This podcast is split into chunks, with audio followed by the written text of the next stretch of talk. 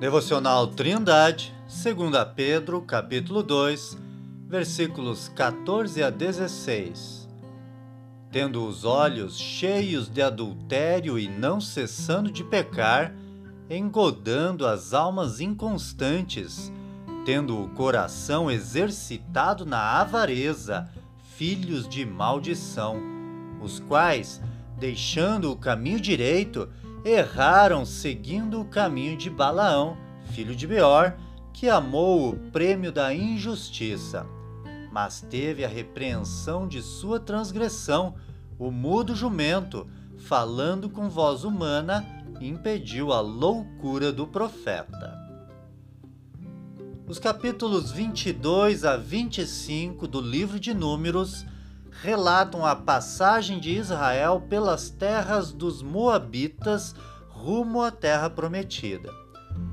Na ocasião, Balaque, rei dos Moabitas, contratou um profeta chamado Balaão para que amaldiçoasse Israel.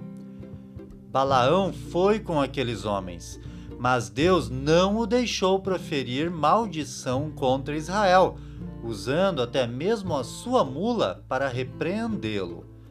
O profeta, então, impedido de amaldiçoar Israel, mas desejoso do dinheiro e da honra, orientou os Moabitas e Midianitas a entregarem suas filhas aos homens de Israel, os quais prostituíram-se com os deuses destes povos provocando assim a ira de Deus sobre o seu próprio povo. Pedro usa este acontecimento como ilustração para falar sobre os falsos mestres inseridos na igreja, os quais não se importam realmente com Deus e com o seu povo, mas tendo o coração exercitado na avareza, pensam apenas no dinheiro que podem ganhar com seu ministério, deixando o caminho direito e errando, seguindo o mesmo caminho de Balaão. O apóstolo os chama de filhos de maldição, pois têm seus olhos cheios de adultério e não cessam de pecar, mostrando assim com suas obras que o pecado os domina por não serem realmente convertidos.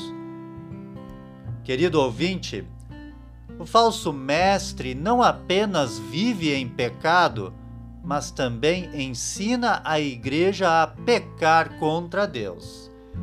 Ele envolve e enreda as almas inconstantes, as quais, por não estarem bem firmadas na palavra, são fracas e imaturas na fé que possamos, eu e você, ter nossa fé bem firmada nas Escrituras, para assim conseguir identificar o falso mestre e a sua armadilha.